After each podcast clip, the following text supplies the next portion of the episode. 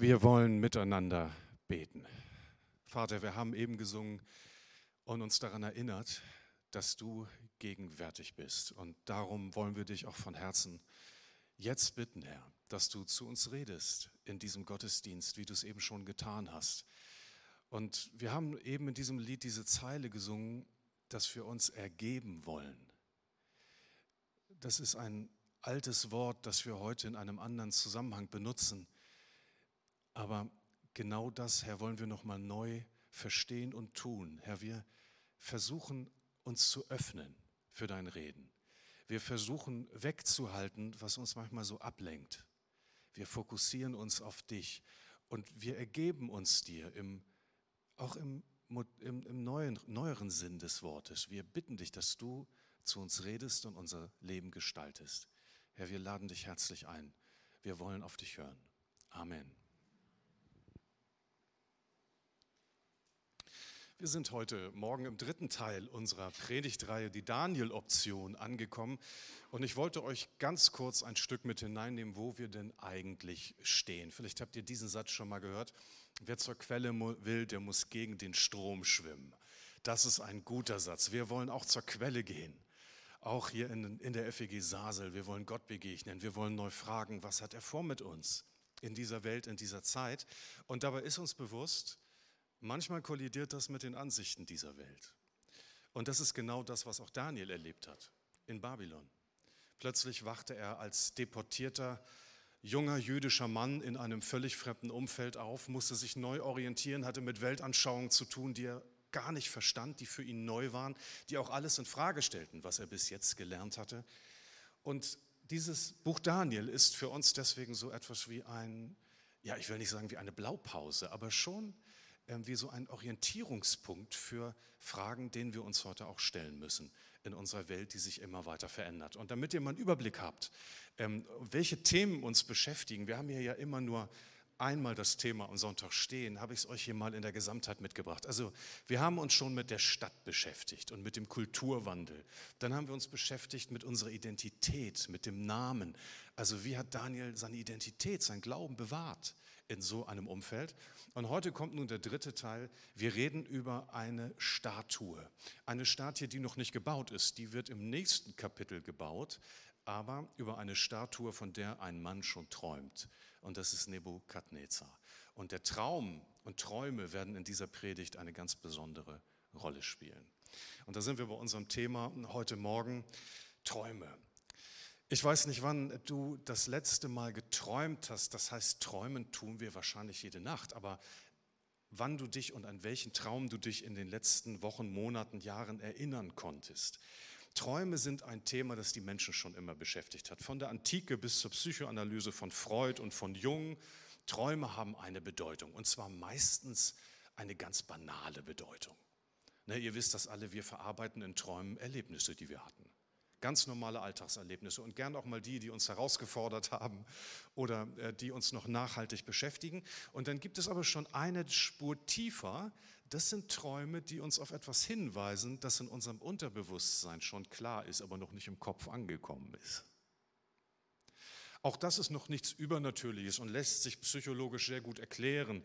Aber dann gibt es auch noch Träume. Und von solch einem Traum, glaube ich, reden wir heute Morgen auch. Träume, wo noch eine dritte Dimension hinzukommt, nämlich dass Gott mit uns redet. Und das ist nun etwas Außergewöhnliches.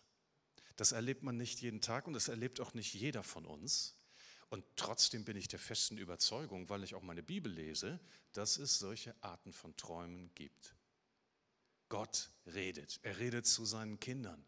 Gestern hatten wir hier das ähm, Seminar Hören im Gebet auf Gott, also hörendes Gebet. Und Joshi Stahlberg hat uns das nochmal so deutlich gemacht. Gott ist ein redender Gott, wir sind seine Kinder. Ein Vater redet mit seinen Kindern und er redet auf unterschiedlichen Wegen und manchmal redet Gott tatsächlich auch durch Träume. Aber ich will das für uns einmal ganz kurz ordnen, damit wir das von der Bibel her auch noch mal so vor uns haben.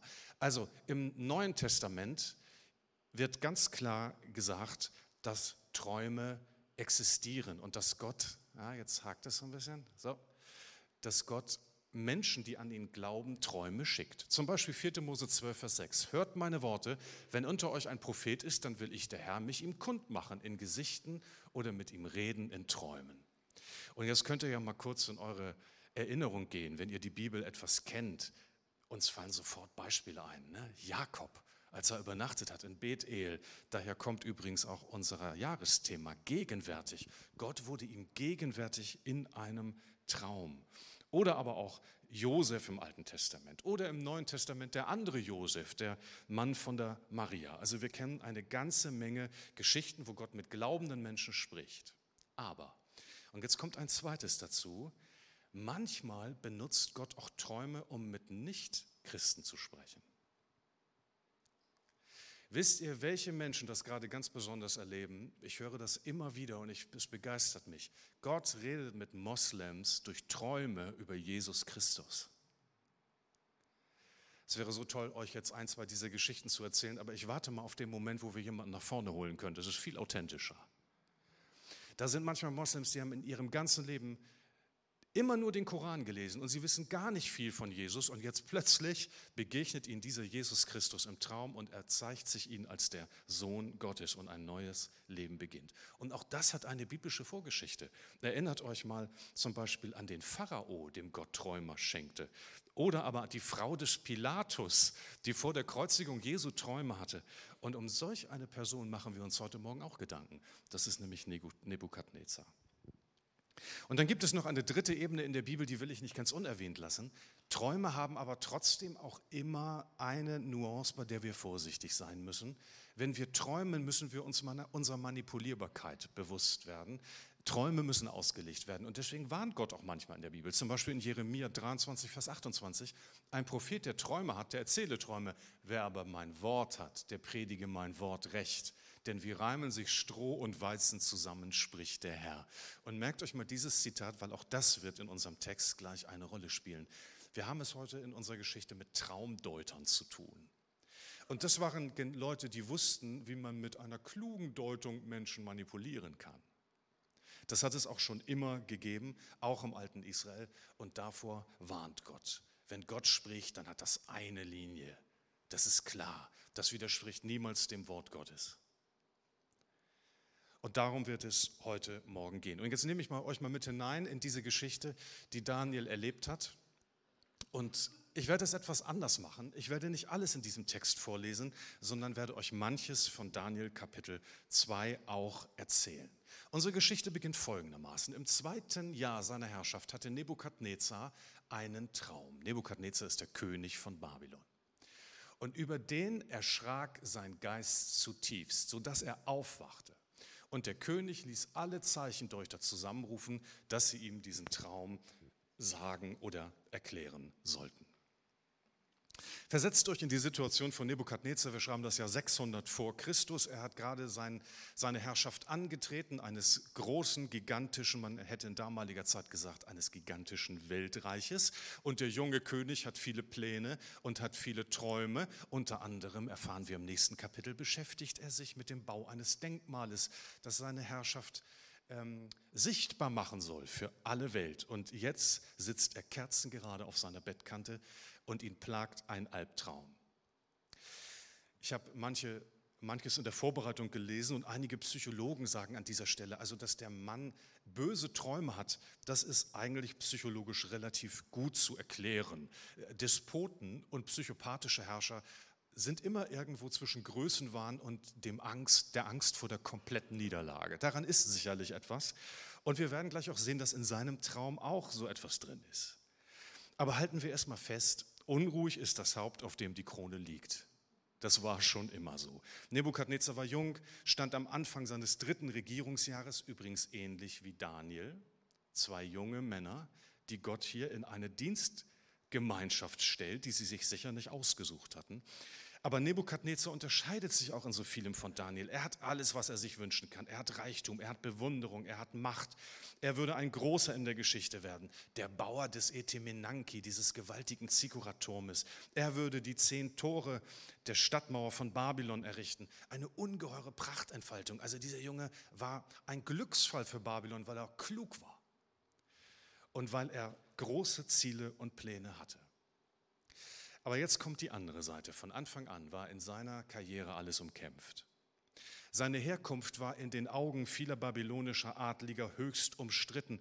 Das merkt man auch am Namen seines Vaters. Sein Vater hieß Nebupolassar und das ist eigentlich übersetzt der Sohn eines Niemandes. Sein Vater war nämlich derjenige, der die Revolution gegen die Assyrer durchgeführt hatte und sich hochgeputscht hatte in Babylon. Und was lernt man daraus, wenn man selber sich mal hochgeputscht hat? Das kann ganz schnell auch wieder in die andere Richtung gehen. Und so ging es Nebukadnezar. Er hatte Menge von Bewunderern und von Fans. Wahrscheinlich hätte Nebu in heutigen Zeiten äh, mehrere Tausende von Followern gehabt, die auf Instagram dabei sind und gucken, was er so macht. Aber was er nicht hatte, das waren Freunde. Das waren Menschen, auf die er sich verlassen konnte. Da war so viel Licht in seinem Leben und in seinem Herzen war tiefste Angst und Dunkelheit. Und damit ist Nebukadnezar ein Bild für so viele junge Männer in unserer Zeit, für so viele Menschen in unserer Zeit.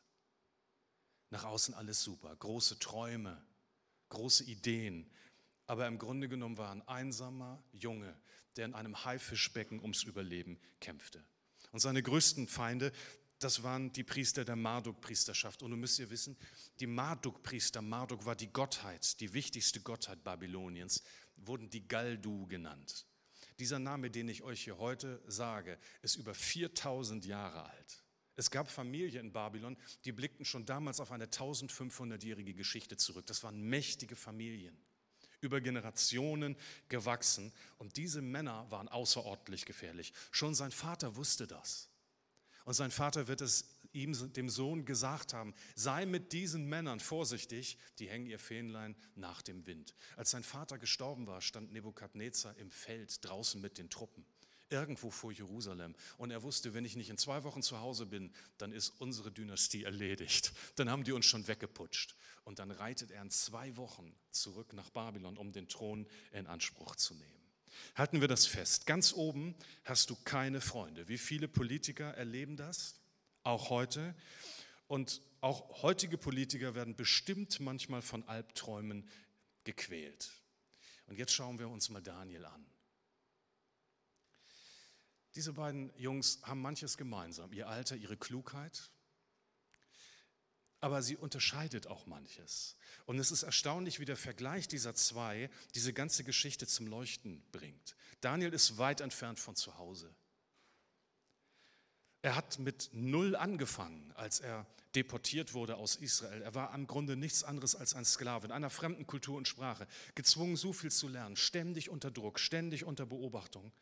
Er war den Stern- und Zeichendeutern zugeteilt. Das war sein neues Berufsfeld. Darin war Babylon übrigens große Klasse. Astronomie, Sterndeutung, Astrologie, irgendwo auf der, auf, auf der Mitte zwischen Wissenschaft und Aberglauben da arbeiteten die Babylonier und die waren da schon richtig gut. Die guckten in die Sterne und beobachteten, was da oben war und daraus zogen sie Rückschlüsse auf die Politik. Welcher Stern ging denn da gerade neu auf? Das sagen wir ja heute noch, wenn ein neuer Politiker kommt. Sein Stern ist gerade am Aufgehen. Aber das ging bis in die Alltagssituationen hinein. Also das ist ganz interessant. Die Menschen hatten damals Vorzeichenbücher. Also wir haben heute vielleicht Tagebücher. Damals hatten sie Vorzeichenbücher und die enthalten Traumdeutungen. Also man erinnerte sich, was man geträumt hatte, schrieb das alles auf. Also das wurde ganz genau dokumentiert und dann wurde das von einem Fachmann ausgelegt. Was passiert denn bei dir in der Zukunft? Wirst du die Liebe deines Lebens finden? Ja oder nein? Es gibt ja auch heute noch manche, die auf, auf Astrologie und auf Sternzeichen und Deuterei stehen. So, und Daniel ist da mittendrin, 19 Jahre alt. War das schwer für ihn? Als gläubiger Jude bestimmt. Fühlte er sich einsam? Ganz sicher. War er oft an seiner Leistungsgrenze? Natürlich. Aber es gibt zwei wesentliche Unterschiede zu Nebukadnezar und die sind auch so wichtig für dich und für mich. Das erste ist, er vertraute seinem Gott Er verbrachte jeden Tag Zeit mit ihm. Wir erfahren später, dass er jeden Tag mehrfach betete, mit dem Blick nach Jerusalem, das Fenster offen. Er betete, er redete mit Gott. Und ihm war klar, welche Linien für ihn rote Linien blieben. Über die würde er nicht gehen. Und das Zweite ist, und das ist, glaube ich, noch nicht mal so viel unwichtiger, Daniel hatte Freunde. wir alle erleben Schlimmes und Unvorhergesehenes im Leben, Traurigkeit, Schicksalsschläge. Und wenn wir wie Nebukadnezar mit diesen Dunkelheiten und mit diesen dunklen Träumen alleine bleiben, dann ist das eine gefährliche Sache. Und das ist so gefährlich, wir werden es in der Geschichte ja gleich sehen, was passiert, wenn ein junger Mann völlig die Kontrolle verliert. Aber wenn wir Freunde haben wie Daniel, dann ist das ein wahrer Reichtum. Und ich erlebe das auch in unserer Gemeinde, was das für ein starkes Band ist. Und ich möchte euch das einfach mal sagen. Ich sehe, wie ihr Älteren euch anruft, aber auch die Jüngeren, wie sich geholfen wird. Das ist eine große Kraft. Und das müssen wir weiter tun. Das ist so wichtig für unsere Gemeinde. Und das ist anziehend für eine Welt, in der das nicht mehr immer der Fall ist, auch noch nie immer der Fall war. Darin unterscheiden wir uns, dass wir uns solche Beziehungen verbinden. Etwas längere Vorrede zu dem, was jetzt kommt. Also wir haben hier zwei Leute, die in der Geschichte eine Rolle spielen und nun kommt eine dritte Gruppe ins Spiel und das sind die Fachleute. Nebukadnezar hat schlecht geträumt und er hat ein Problem. Er kann sich nicht daran erinnern, was er überhaupt geträumt hat und von der Deutung hat er auch überhaupt keine Ahnung. Das ist eine schwierige Sache, da werden Fachleute gebraucht. Ist euch mal aufgefallen, auch gerade neuerdings, dass Fachleute ganz hoch im Kurs sind?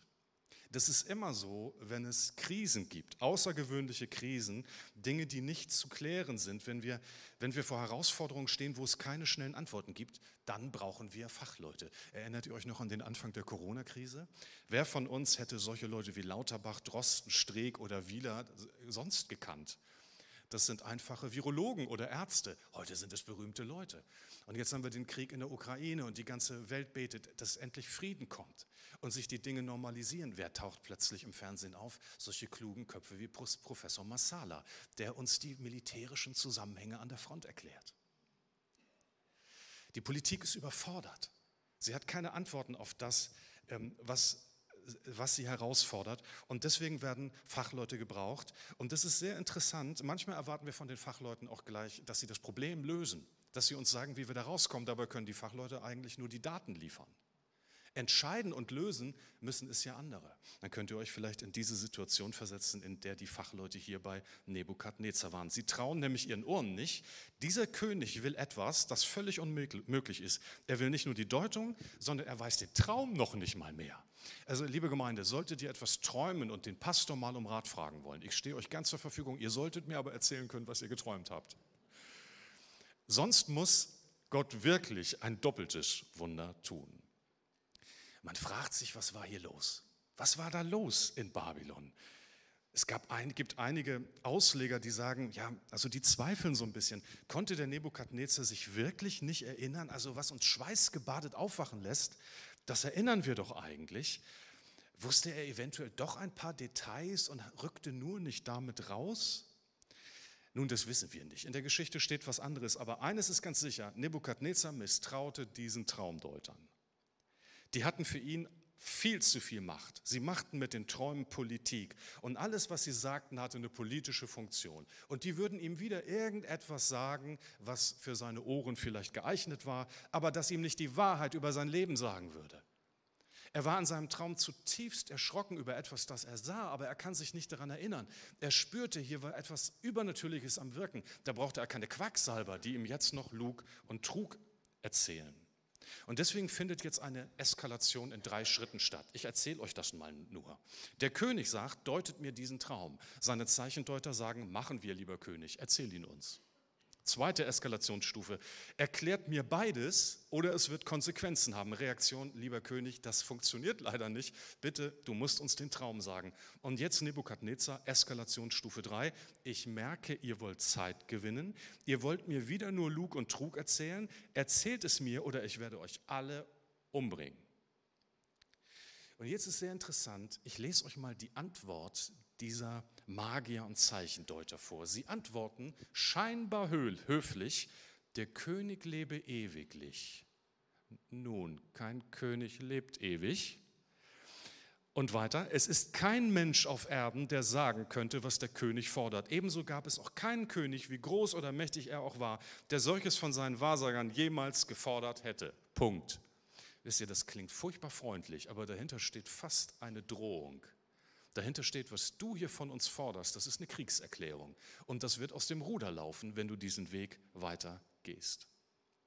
Das ist der Moment, wo der junge, ja, etwas narzisstische Nebukadnezar komplett durchdreht. Er wird zum Nero. Und er droht die gesamte herrschende Priesterkaste auszurotten. Wisst ihr, das sind Reaktionen, die wir heute durchaus auch bei Machthabern genauso wiederfinden. Ich habe heute oder gestern Abend war es eigentlich gelesen, dass in Russland in den letzten beiden Monaten zwölf wichtige Politiker und Wissenschaftler einfach verschwunden sind. Solche Dinge passieren in Russland. Die sind einfach weg. Denen ging es plötzlich im Urlaub nicht gut. Der Kern des Problems ist damals genau derselbe, wie er es heute ist, nämlich dass Despoten Macht ausüben und ihre Macht mit Gewalt durchsetzen.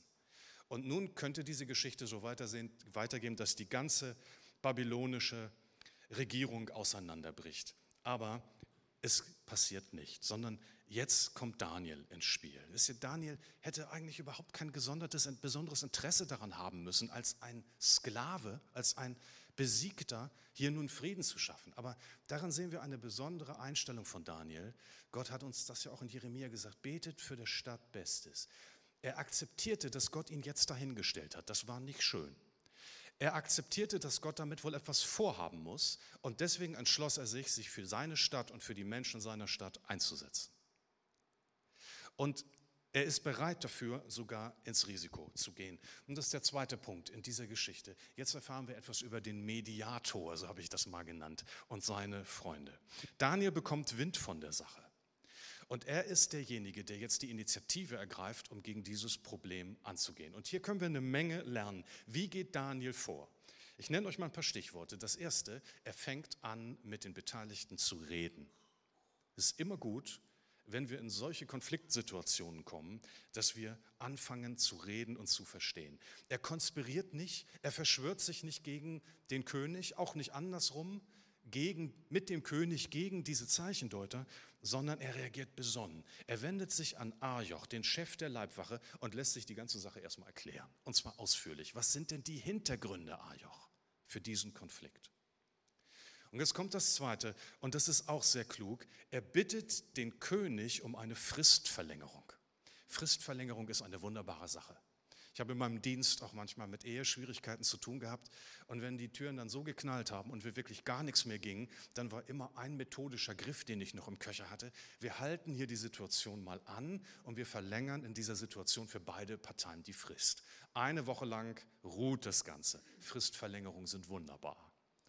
Manchmal sind sie auch an der falschen Stelle, aber oft sind sie richtig, denn die beteiligten Personen können nachdenken über das, was gerade passiert ist, über den Konflikt, der gerade passiert ist. Und Daniel bekommt natürlich diese Frist, weil er sich von Gott erhofft, dass er ihm einen Impuls gibt in diese Situation. Dass er ihm sagt, was dann jetzt so zu tun ist. Und jetzt kommt ein ganz wichtiger Punkt und von dem haben wir heute Morgen durch Angelina schon gehört. Wenn Not auftaucht in der Gemeinde Jesu und wenn wir nicht mehr weiter wissen, wisst ihr, was wir dann machen? Wir rufen unsere Freunde an. Wir brauchen Freunde. Wir sind keine Einzelkämpfer. Ich beobachte manchmal, dass Christen diesen Punkt nicht mehr so ganz annehmen können. Vielleicht ist mal was schiefgelaufen in Freundschaften in der Gemeinde oder die Gemeinde war nicht gut zu dir oder es ist was anderes verkehrt gewesen. Vergiss nie, dass wir dazu berufen wurden, in Freundschaften zu leben, in Gemeinschaft zu leben.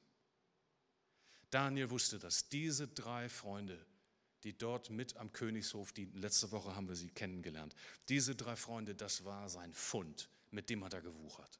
Die hat er sofort angerufen, würden wir sagen. Er hat sich gemeldet, hat ihnen Botschaft übermittelt. Leute, betet für diese Situation. Wenn wir jetzt keinen keinen Impuls von Gott kriegen, dann wird das hier richtig explodieren oder eskalieren und kann auch uns ans Leben gehen.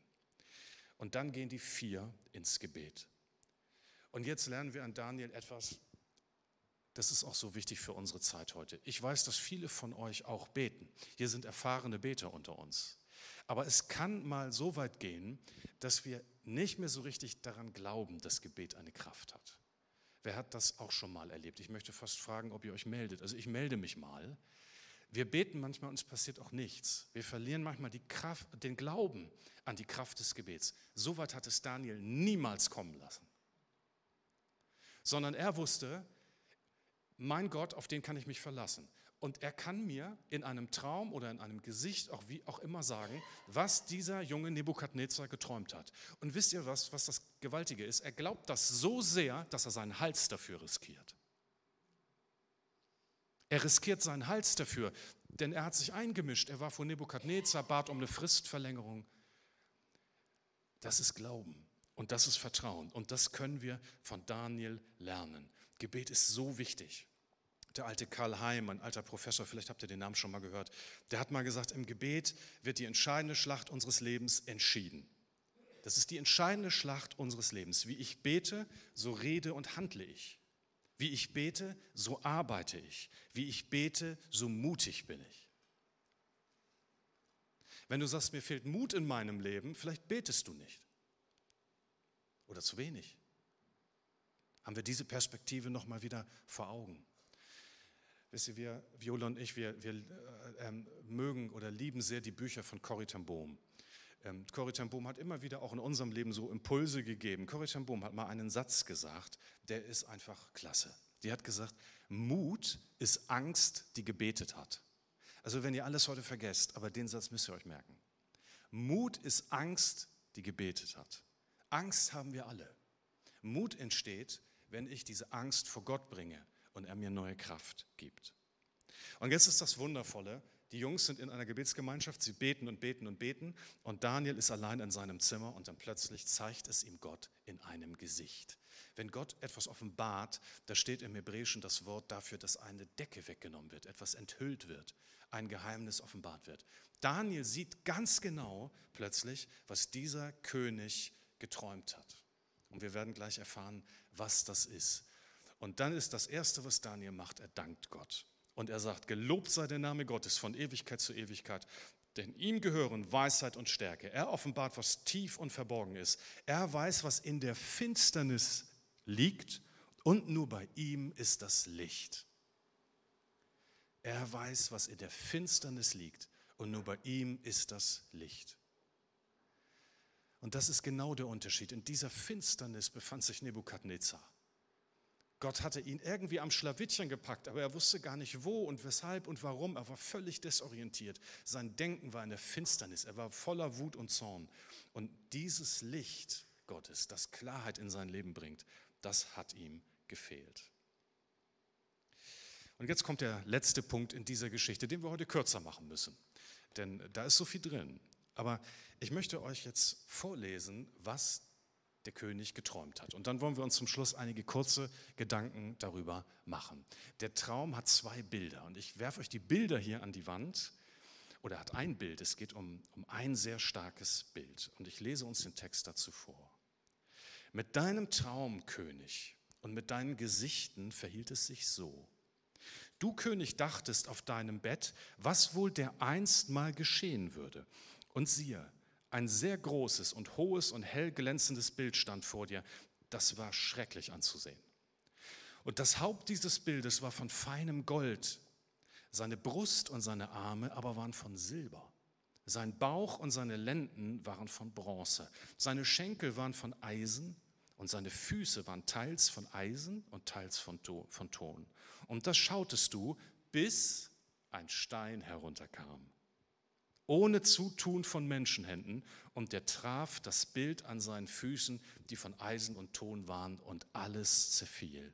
Der Stein aber, der das Bild zerschlug, wurde zu einem gewaltigen Berg und füllte die ganze Welt. Das ist dein Traum.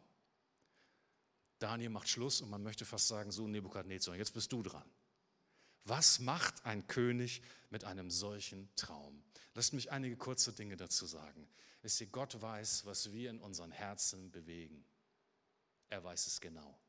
Er kennt deine Träume. Er weiß, was du dir so sehr wünschst, womit du dich unablässig in deinen Gedanken beschäftigst. Das kennt er. Und wir benutzen Gott gerne als denjenigen, der diese Träume absegnet, oder? Kennt ihr diesen Impuls? Segne Gott, was ich möchte. So ist aber Gott nicht, sondern Gott ist die Wahrheit und er ist die Gerechtigkeit. Und er gibt uns neue, frische Gedanken. Und könnt ihr euch den Aufeinanderprall dieser beiden Gedankenwelten vorstellen, von Nebukadnezar und von Gott? Gott wollte Nebukadnezar klar machen, dass er in eine völlig verkehrte Richtung denkt. Nebukadnezar dachte Tag ein und Tag aus an sich und an sein Weltreich. Und was er da träumt, das ist natürlich auch ein Teil seiner Psyche, die wir hier sehen.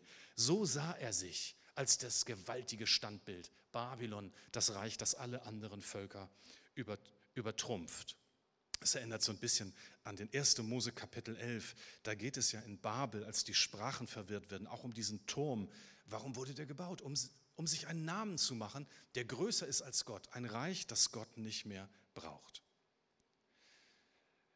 Das ist unsere Welt. Das ist die Welt, in der wir leben. Solche Träume träumen wir und werden auch heute wieder von Putin geträumt oder von wer auch immer. Aber nur, dass wir uns noch mal erinnern, auch wir haben manches Denkmal gebaut. Eins seht ihr übrigens, nee, wir sind es hier leider auf diesem, auf unserem, in unserer Bühnendeko nicht, weil es hier fehlt. Das ist das Bismarck-Denkmal. Das Bismarck-Denkmal steht noch. Es gab ja auch manches Gute, was durch Bismarck gekommen ist. Vor allen Dingen durch, für Hamburg, wir sind eine Freistadt geworden. Versteht ihr, wir bauen Denkmälen von unseren Träumen und der Traum dahinter ist das Großdeutsche Reich. Aber diese Träume zerfallen und Denkmäler zerfallen.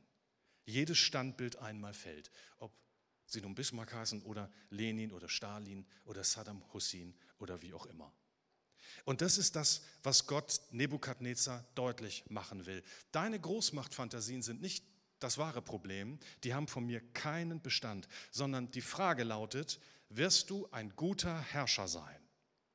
Bedenke die Verantwortung, die du für die Welt hast. Wirst du anerkennen, dass ich in Wahrheit der König dieser Welt bin? Wisst ihr, was dem römischen Kaiser zugeflüstert wurde? Von seinem Bediensteten Momento Mori. Das heißt übersetzt, bedenke deine Sterblichkeit. Die römischen Kaiser hatten ein Gefühl dafür, man kann den Kontakt zur Realität verlieren, wenn man so viel Macht hat. Nebukadnezar, du bist nicht Gott, sondern aller Glanz wird einmal vergehen. Und alles, was du tust, muss sich messen lassen an dem, was für Gott Bestand hat oder nicht. Und jetzt sagt ihr, oh Mann, Nebukadnezar, eine so alte Geschichte. Aber genau das gilt ja für uns auch. Wir haben alle unsere Standbilder. Und alle unsere Träume und unsere Wünsche, die Themen, die uns beschäftigen, das, was unser Herz einfängt, ob es das Geld ist oder der Erfolg oder die berufliche Karriere, das sind die Dinge, von denen wir Menschen träumen. Und Gott sagt uns, all das muss ich messen lassen an dem, was von mir wertvoll ist und gut ist. Mach dir das klar. Denn wenn du einmal vor mir stehst, wird der ganze andere Kram keine Rolle mehr spielen, sondern nur noch, ob du mich kennst und nur noch, ob du mir nachgefolgt bist. Und das ist es, was Nebukadnezar hier verstehen muss. Alle deine Träume, die nicht Gottes Ehre zum Ziel haben, sind Zielverfehlung. Investierst du da eigentlich richtig? Merkt ihr, wie das Nebukadnezar angegriffen hat, was er da gesehen hat? Wisst ihr, so macht Gott das manchmal. Ich habe auch mal einen Traum gehabt übrigens, in dem Gott mich angegriffen hat. Da war ich 15, 16 Jahre alt und es war eine, eine Zeit in meinem Leben, wo ich plötzlich, ich hab, bin christlich erzogen worden, aber ich, ich kam in einen neuen Freundeskreis, ich hatte plötzlich neue Möglichkeiten, da wurden plötzlich Themen kamen zum ersten Mal auf, die gab es vorher nicht. Umgang mit Drogen oder Alkohol, der Umgang mit Mädchen. Ihr wisst alle, wie das ist, wenn wir in diesem Alter sind. Und eigentlich habe ich in mir immer so gedacht, na ja, also wenn du da so deinen eigenen Weg gehst, also Gott ist ein Gott der Gnade, das weißt du doch. Und das stimmt auch. Gott ist gnädig, der, der liebt uns von ganzem Herzen, der wird dich niemals loslassen, auch wenn du Fehlentscheidungen triffst. Und trotzdem ist Gott auch ein Vater. Er will nicht, dass du Fehlentscheidungen triffst. Die haben vielleicht Konsequenzen oder Folgen. Und wisst ihr, ich habe damals mit meinem Vater irgendwo in Wilhelmsburg häufig auf den Dächern gearbeitet. Wir haben da irgendwelche Arbeiten ausgeführt, Dachpappe erneuert. Das waren hohe Wohnhäuser, manchmal 12, 13 Meter hoch und ich habe Höhenangst. Und deswegen habe ich wahrscheinlich im Traum da etwas verarbeitet, nämlich diese Höhenangst. Im Traum bin ich vom Dach gefallen und habe aber die ganze Zeit gedacht, ach, dieses Netz, das trägt mich. Da ist ja so ein Netz, was mich trägt. Und ich war mir in meinem Traum da ganz sicher. Und dann komme ich auf dieses Netz und dann falle ich ins Bodenlose. Und er sagte, das ist aber ein schrecklicher Traum. Ist denn Gott so? Nein, nein, das war ja nur ein Traum für mich. Ich habe den gut verstanden. Gott liebt mich ohne Ende. Gott arbeitet nicht mit Angst, aber er wollte mein Gewissen berühren, dass ich verstehe, dass ich mich in einem gefährlichen Bereich befinde. Und so redet Gott hier auch mit Nebukadnezar. Und jetzt wollen wir uns dieses Standbild nur noch ganz kurz einmal angucken, damit ihr versteht, warum sieht das so komisch aus. Wisst ihr, mit diesem, mit diesem Standbild sind Weltreiche gemeint. Was Gott Nebukadnezar sagen will, du bist ein Weltreich und nach dir werden noch andere kommen. Aber diese ganzen Weltreiche, die haben Probleme. Und zwar das erste Problem lautet, alle diese Reiche fußen eigentlich nur auf Eisen, ne, die Beine. Die fußen nur auf Gewalt, nur auf Macht und Machtmissbrauch. Die mögen oben schön aussehen. Goldener Kopf, ne, das fand Nebukadnezar bestimmt super. Die mögen toll aussehen, aber sie verlieren im Grunde genommen schnell dieses Schöne, sondern werden korrumpiert und es wird Macht ausgeübt. Und dann der wichtigste Punkt, sie stehen auf tönernen Füßen. All das, was wir Menschen aufbauen, und sei es noch so großartig, steht in Wahrheit nur auf tönernen Füßen. Es muss nur irgendeine Veränderung kommen, irgendein Zeitgeist neu aufkommen, irgendwelche Veränderungen, Naturkatastrophen, alles fällt in sich zusammen. Und jetzt bin ich bei dem, was am Schluss so wichtig ist in dieser Geschichte. Jetzt muss ich euch vom Rolling Stone erzählen. Ihr kennt alle die Rolling Stones, ne? seid ihr Fans davon? Ich weiß nicht, vielleicht haben wir heute Morgen Rolling Stones unter uns. Ich habe kurz gedacht, Mensch, warum haben die sich so genannt? Und habe überlegt, haben die vielleicht das Buch Daniel gelesen? Ich befürchte nicht. Es gibt ja dieses Sprichwort, a Rolling Stone gathers no moss im Englischen, Paul. Ich hoffe, das ist jetzt richtig. Also das bedeutet wörtlich übersetzt, ein rollender Stein setzt kein Moos an. Das haben die Rolling Stones gemeint, Mick Jagger. Das heißt immer haltlos, immer aktiv, immer unterwegs. Und hier ist jetzt von einem anderen Rolling Stone die Rede. Und ich sage, ich nenne euch jetzt nur noch mal die Kriterien, die wir hier beobachten können, dann wisst ihr sofort, wer gemeint ist. Dieser Stein ist eigentlich am Anfang nicht groß. Er kommt von irgendwoher hergerollt. Man weiß gar nicht von wo. Dann die zweite Eigenschaft, er ist nicht von Menschen gemacht, das heißt, es ist überhaupt kein menschliches Reich, das hier ein anderes besiegt, sondern es ist ohne Zutun von Menschen plötzlich dort. Und es trifft dieses Standbild an den Füßen, da wo sie instabil sind, da wo sie labil sind, da wo sie ungeschützt sind, und diese Reiche werden von diesem kleinen Stein zu Fall gebracht. Und in dem Moment, wo man den Stein plötzlich ernst nimmt, sieht man, wie er wächst und immer größer wird. Was ist hier gemeint? Ihr wisst es ganz genau. Es ist das Reich Gottes und Jesus. Und das ist das, was allen Herrschern dieser Zeit immer wieder gesagt werden muss. Ihr werdet euch vor Gott verantworten müssen mit dem, was ihr tut. Das einzige Reich, das am Ende steht, ist das Reich unseres Herrn Jesus Christus. Er kam als Sohn Gottes auf diese Erde. Er hat alle Herrlichkeit abgelegt. Er war nur wie so ein kleiner Stein und kaum ernst zu nehmen. Irgendwo in Palästina geboren. Aber er war der Sohn Gottes nicht von Menschenhänden gemacht. Und er traf uns an unserer Schwachstelle. Wisst ihr, was unsere Schwachstelle ist? Das ist die Sünde und das ist der Tod und das ist das Leid. Und genau dort ging er ran und begegnete uns, aber nicht um uns kaputt zu machen, sondern um uns in die Gegenwart Gottes zu bringen. Und trotzdem hat dieser Jesus für ein für alle Mal die Machtfrage geklärt und alles wird an ihm zerschellen. Und ich würde das gut finden, entschuldigt, wenn ich wenn ich eine politische Aussage tätige. Ich würde es gut finden, wenn Kyrill, der Patriarch von Moskau, das Wladimir Putin sagen würde. Aber, und da wollen wir selbstkritisch sein, genauso allen anderen Machthabern der Welt, auch den Amerikanern. Am Ende wird der Rolling Stone derjenige sein, der in dieser Welt regiert und handelt. Und jetzt wird es für uns ganz wichtig, und das ist der letzte Gedanke, den ich euch heute sagen möchte. Ähm, Ah ja, hier hatte ich das nochmal, aber das klicken wir einfach weiter. Das ist der letzte Gedanke, den ich euch heute sagen möchte. Wisst ihr, wir sind im Grunde genommen Rolling Stones. Wir auch. Wir sind Rolling Stones. Und Daniel hatte das verstanden. Was ich an ihm so großartig finde, ist, dass er keinerlei Angst hatte vor dem, was ihm passieren konnte in Babylon sondern er war ganz getrost und in Gottes Hand. Und er hatte eine klare Vorstellung davon, dass am Ende Gott siegt. Und daran hat er geglaubt. Und deswegen hat er sich nicht einschüchtern lassen. Und wisst ihr, jetzt denke ich an mich. Ich habe gestern meine Stromrechnung oder meine Gasrechnung bekommen. Ihr auch, wenn ihr bei E.ON seid. Der Herr helfe euch. Also das wird schwer jetzt in den nächsten Wochen. Und da habe ich gedacht, ja Mensch, wie, wie läuft das? Wir kriegen das noch bezahlt, aber was ist mit Menschen, die nicht so viel haben? Ne, es gibt so viele Dinge, vor denen wir Angst haben. Und die beschäftigen uns Tag ein, Tag aus. Und von Daniel können wir etwas lernen. Nicht, dass Angst nicht zum Leben gehört, aber wir dürfen diese Ängste zu Jesus Christus bringen. Er ist der Herr. Er hält diese Welt in seiner Hand. Und auch diese Zeit wird wieder vorbeigehen. Und wir können uns darauf verlassen, dass er auch seine Gemeinde in seiner Hand hält. Auch die Gemeinde Jesu geht durch Krisen, aber er ist da und hält uns. Wir gehören zu den Rolling Stones. Also ich finde, das könnte vielleicht dazu führen, dass wir uns ein bisschen cooler fühlen. Also wenn man so ein Rolling Stone ist, fühlt man sich vielleicht ein bisschen cooler. Wir haben all das Recht dazu. Und ich will euch auch sagen, warum. Weil diese Welt Menschen braucht wie Daniel. Diese Welt braucht keine Ja-Sager, sondern sie braucht Leute, die die Wahrheit sagen. Es sind so viele Menschen in Dunkelheit da draußen, die brauchen ein Wort der Wahrheit.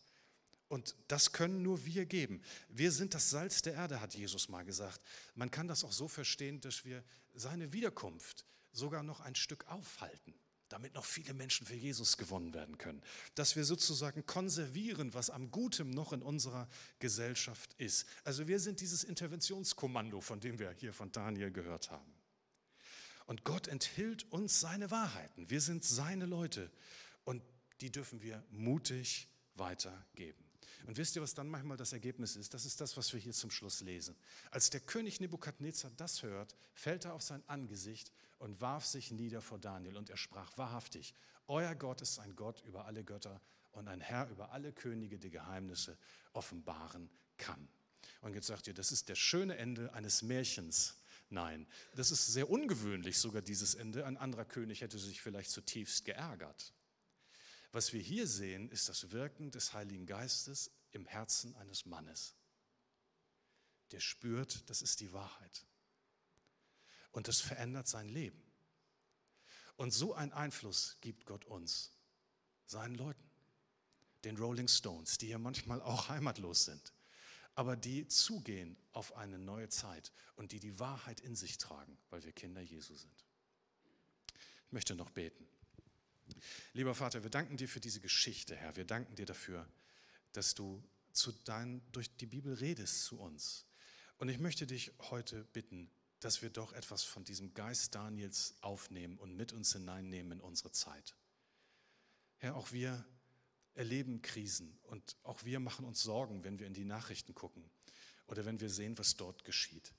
Aber wir wollen uns ganz konzentrieren auf dich. Und wir wollen mutig sein. Und wir wollen daran glauben, dass es die Macht des Gebets gibt. Wir wollen an die Kraft glauben, die Menschen verändert. Und wir wollen mutig sein und sie weitergeben, denn dazu hast du uns berufen. Amen. Wir wollen ein Lied miteinander singen.